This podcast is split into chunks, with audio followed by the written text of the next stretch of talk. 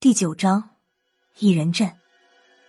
三打，我试了，这里明明就是一人。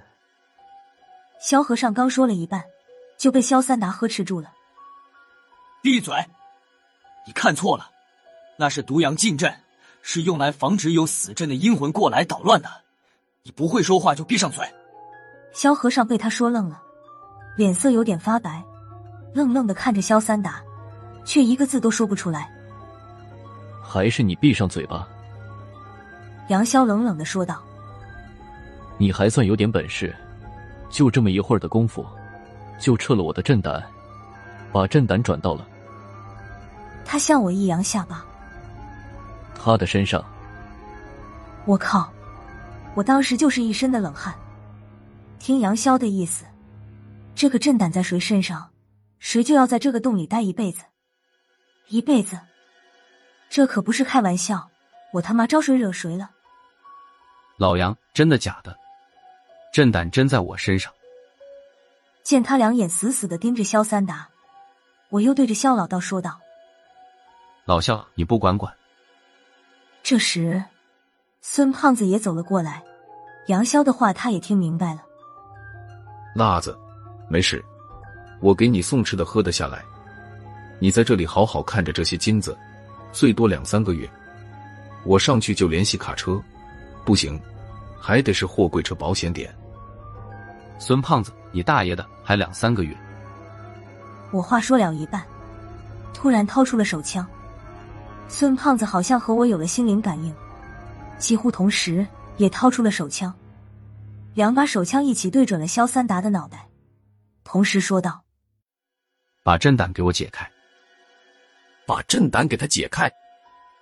萧和尚赶忙走过来，拦住了我的枪口，说道：“小辣子，你们把枪收起来。不管怎么说，萧三打以前也是。他是个屁！”我说道：“老萧，你是老花眼了，在生死门外面那两排走魂灯是操纵鬼魂的吧？走魂灯我没见过，可是原理我知道，灯嘴向哪儿，鬼魂就往哪里去。”你看看灯嘴是向里还是向外？前几天唱传戏，怎么会无缘无故就阴气结雾，还接二连三的死了那么多的人？不是他干的还有谁？我几句话说完，萧和尚的脸色更白了。刚才见了走魂灯，他就已经看出来有些不对头了，只是他没有往那方面想。现在听我说完，萧和尚沉默不语。他看了萧三达一眼，犹豫了一下。还是说了一句：“三打，上面的事是你干的吗？”萧三打本来还是面无表情的看着杨潇，就连我和孙胖子两把手枪对着他的脑袋，他都面不改色。不过被萧和尚这一句话问出来，他的脸色当时就变了，转过头对着萧和尚冷冷的说道：“我害神害鬼，害过你吗？要不是我，你在特别办死了多少次了？你还有机会在这里？”本来我和孙胖子都以为他这是开骂了，没想到肖三达话说了一半，突然转身张口对着杨潇喷出来一个火球。这个过程看着眼熟，刚才我和孙胖子就来了这么一次，都快成民调局特别班的特色了。要是我和孙胖子这么近的距离，火球来的又猛，八成就交代了。不过杨潇就是杨潇，当初在麒麟十五层大楼上。我和孙胖子两把手枪都没有偷袭成功，他好像时时刻刻都在防备别人偷袭似的。火球朝杨潇的面门飞去，他就像算好了一样，突然伸手一拳打在火球上，顿时火球四分五裂，分散成几十个小火球，在地上滚了一会儿后就熄灭化灰了。就这么点本事，我有点失望了。杨潇冷笑着说道：“我听得有些耳熟，好像听谁说过类似这样的话。”大圣，你听没听过谁说过这句话？辣子，你听不出来谁说过？孙胖子看了我一眼，斩钉截铁的说道：“无人敌。”这俩哥们儿就像是一个模子里扣出来似的。失望。萧三达微微一笑。刚才是小菜，这才是大菜，出来吧，冰大师！随着萧三达一声吼，洞外面突然冲进来一个高大的离谱的人。他一进来就直接抱住杨潇，将他举了起来，一手抓胳膊，一手抓脚，看架势是要活劈了杨潇。这个人不是刚才见过的冰大师，还能是谁？见杨潇被冰大师制住，萧三达怪笑了几声：“你们慢慢玩，我先走了。”萧三达刚才在和杨潇墨迹的时候，就用御鬼术找到了冰大师，随后耗费了自己的元气，把冰大师引到了这里。他怕杨潇听到冰大师的声音，还喷了个火球制造音效。来混淆视听，最后杨潇果然被冰大师一击击中。你笑的早了，走，在这儿待着吧。我说着就要扣扳机，身后孙胖子喊道：“别打要害，打腿！”我明白孙胖子的意思，是怕我一枪打死肖三达，我身上下的震胆破解不了，就真的一辈子待在这儿了。啪！子弹结结实实的打在肖三达的腿上，没想到他就是晃了一晃，一咬牙，冲到了洞外，头都不回的消失在生门通道里。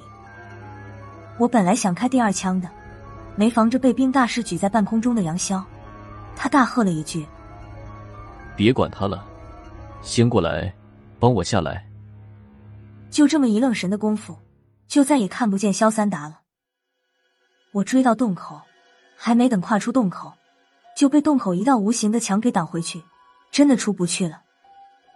杨潇又说道：“都别追了，你们追到也没有用，快过来，帮我打死他。”林大师把他举起来的时候，就想活劈了杨潇，无奈杨潇的身体坚硬异常，林大师动不了分毫。我和孙胖子对视了一眼，就他下来没问题。可他的目的是要绑架我和孙胖子，要是他和冰大师两败俱伤，对我和孙胖子来说，就是最好的大结局了。我下来才能把你们带出去，快点！杨潇使出了撒手锏，没办法，我深吸了一口气，朝着冰大师的身后走了过去，边走边拔出那把短剑。冰大师的眼睛一直盯着我手中的短剑，见我过来。突然将杨潇向我扔过来，我急忙闪身，躲过去了。杨潇就惨了点，身子摔在成堆的金元宝上，打了个滚，才重新站起身。我拿着短剑向冰大师走去，冰大师看着我的短剑，脸上开始露出恐惧的表情，还一声一声的嚎叫。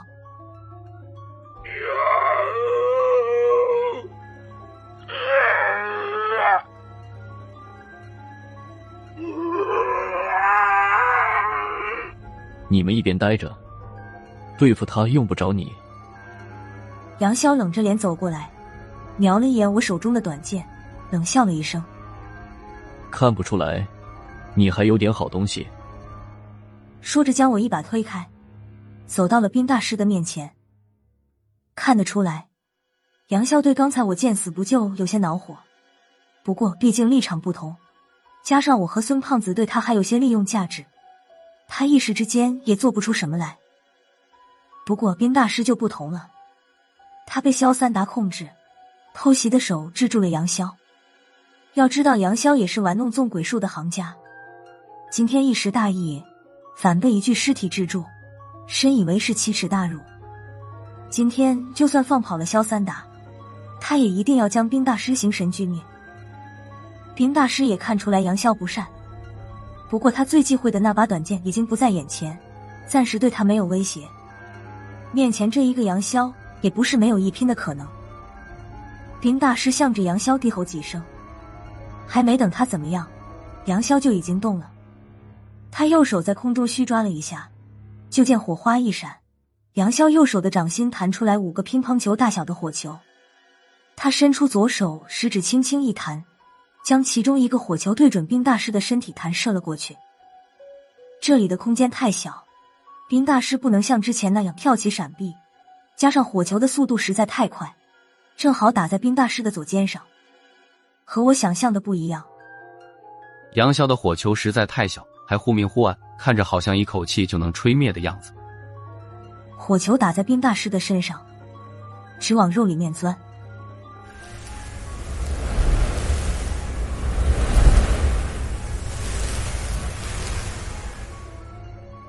只是眨眼的功夫，就将冰大师的左肩烧出了一个透明窟窿。这还不算，窟窿里还带着一圈火苗，范围在不停的向外扩大。冰大师一声惨叫，后退了几步，咬牙拼命的拍打伤口的火苗。邪门的是，冰大师越拍打，那火苗的火势越大，直到将他的左手手臂齐根烧断。火苗才缓缓熄灭，冰大师的噩梦才刚刚开始。马上，杨潇的第二个火球又弹了过来，他这次是连发的，紧接着是第三个、第四个，几个火球分别打在冰大师剩下的三只上。几秒钟后，冰大师的身体只剩下他那个硕大的青色脑袋。我在后面看得一身冷汗，回想起在十五层大楼的天台，还向杨潇开了几枪。现在光是想想都害怕，在无人敌的光环下，根本感觉不到杨潇的厉害。我甚至有种错觉，有无人敌的那把短剑在我手上，未尝没有和杨潇一拼的可能。现在才知道，自己就是井底之蛙。幸亏那天杨潇没有还手。冰大师躺在地上，晃着一个孤零零的大脑袋，一个劲儿的惨叫着。杨潇冷冷看着他。嘴角上扬，还露出一丝不易察觉的笑意。他的恶趣味让我有点接受不了。最后还是孙胖子说道：“那什么，差不多就弄死他得了。”我听了都瘆得慌。不是我说，你不是把萧三达忘了吧？不把他弄回来，辣子这一辈子也出不去。你要挟无人敌的交货地点就要安排在这里了。孙胖子说完。杨潇的眼角一缩，将最后一个火球打在冰大师的脑袋上，任凭他在上面烧着，然后一转身窜出了洞口，朝萧三达跑出去的方向追了过去。熊所长自打进来就被眼前的这一幕幕惊呆了，直到杨潇的背影消失在了黑暗中，他才缓过来，转头问萧和尚：“萧老道，这到底是怎么回事？”萧和尚叹了口气说道。别打听了，知道得多了就是兵。我看着有点愣神的萧和尚说道：“老萧，我怎么办？萧三打一辈子抓不着，我就要在这里关一辈子。”我的话刚说完，就听见墙壁里面元宝堆里有人冷笑道：“抓我，下辈子吧。”回头一看，不是萧三达是谁？我们还在洞内的四人都是一哆嗦。还是萧和尚先反应过来。三达，刚才是幻术。萧三达冷冷的看了他一眼，眼里再没有刚才三十年后再次见面的喜悦，而是一丝淡淡的杀气。幻术。萧三达皮笑肉不笑的讥讽道：“你在特别办那几十年，算是白活了，是不是幻术分辨不出来？”萧和尚还要说什么？被我和孙胖子拉着后退了几步，我手握在枪把上，冷冷的说道：“萧三达，现在回来干什么？良心发现，想撤了我身上的震胆？”孙胖子在旁边帮腔道：“要撤震胆就快点，不是我说，杨潇在外面找不着你，早晚要回来。要撤震胆，最好快点，争取个好态度。”孙胖子的话还没等说完。肖三达突然 一阵狂笑，打断了孙胖子的话。杨潇，他能保住命再说吧，你还以为一出去就是生路？萧和尚猛地反应过来，你颠倒了生死路的路径，你怎么做到的？萧三达笑着点了点头。现在才看出来。当初这里为什么要设一个一人阵？你不会以为只是为了安排一个人看守黄金的吧？萧三达说着，从金元宝堆里扒拉出一具干尸来。来，认识一下，这个就是异人镇的第一个守镇人，也是大金王朝的最后一任国师，全真教的系统王化一，他才是真正看守周围阵法的人。说着，他将干尸扔到我们面前。说了，你们或许不信。我刚进来时，这个异人阵还处于休眠的状态。这具八百年前的尸首，竟然还有生命体征。他身上还有一卷卷纸的卷轴，上面满满当当画的全是王化一生前对道术玄学的心得和感悟，还有就是对阵法的研究。外面的生死路本来就是王化一摆的，要变个阵路，并不是多复杂的事情。看着萧三达侃侃而谈，我心里有种不祥的预感。虽然不相信杨潇就这么完了，但手指还是习惯性的拨开了手枪的保险。偷眼看了一眼孙胖子，他背着手，已经掏出了手枪。这些都是小意思。我在卷轴里还看到了一个更有意思的书法，是以生活来滋养生人的。说到这儿，萧三达顿了一下，环顾了一眼我们四个人，最后把目光停在熊拔的身上。他们和我或多或少都有点关系，好像就你一个局外人，那就不用考虑了。从你开始吧。熊拔这所长也不是白干的，虽然不知道眼前这个大胡子老头具体要干嘛，但是自打下坑之后，稀奇诡异的事就没断过，还陪萧和尚走了半条死路。听了萧三达的话，熊所长心里明白，他八成是要自己的生魂来滋养他这个生人，那就讲不了说不起了。熊所长已经拔出了他的六四小杂炮，都不用警告。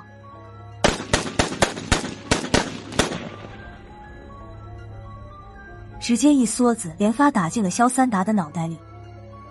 等子弹打完，肖三达早已经倒在地上，鲜红的血液混杂着一滩白花花的东西流了出来。肖三达死了，这有点搞笑了，我们四人都有点搞不清状况了。本来我还以为萧三达会有什么超乎常人的行为，比如刀枪不入什么的，怎么说也是特别半的老人了，不应该没什么后招的。甚至刚才在熊拔在开枪的时候，我还有种错觉，出事的人应该是熊拔，他开枪时都有种风萧萧兮易水寒的架势。没想到现在躺在地上的是萧三达，他这算是什么意思？自杀？孙胖子也是看不明白，便对着萧和尚说道：“老道，他这么干算是什么意思？不是我说，明明都跑出去了，还巴巴回来死一次。”他在这里待了这三十年，呆傻了。萧和尚的眼睛本来已经红了，听了孙胖子的话，就是一怔。小胖子，你说什么？再说一次。孙胖子还以为萧和尚因为老朋友的死，有点情绪失常，便安慰道：“老道，想开点，已经这样了，不是我说。你先别说。”听我说，萧和尚突然咆哮道，吓得孙胖子一哆嗦。萧和尚揪着他的衣服领子说道：“把你刚才的话再说一次。”我说什么了？孙胖子努力的回忆着：“明明都跑出去了，还巴巴回来死一次。他在这里待了这三十年，呆傻了。就是这句，还巴巴回来死一次。”萧和尚突然之间什么都明白过来了，转过身来冲着熊所长喊道：“熊爸，离开那儿，快过来！”萧和尚大急之下，话说的不是那么清楚。熊拔皱了皱眉头：“肖老道，你慢点。”他话只说了一半，脸上和额头突然之间多了几个小孔，鲜血掺杂着脑汁喷溅了一地。熊所长轰然栽倒。在地上抽搐了几下后，气绝身亡。我被眼前的景象惊呆了。从我的经验看，熊八是受了枪击身亡的，不过子弹像是从里面射出来的，说不通啊。小三达，起来吧，你别撞死了。萧和尚无力的对着萧三达的尸体说道：“不用装神弄鬼了，七五年的那个事件我也参与了，你再装，我就让你真死一次。”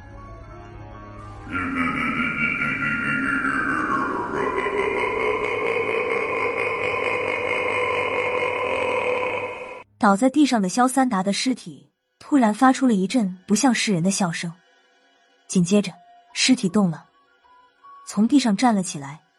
原本脸上的弹孔已经消失的干干净净，本来还是花白的胡子竟然变黑了不少。他看着萧和尚怪笑道：“我忘了当年的事，你也参与了，还以为刚才我干的神不知鬼不觉呢。”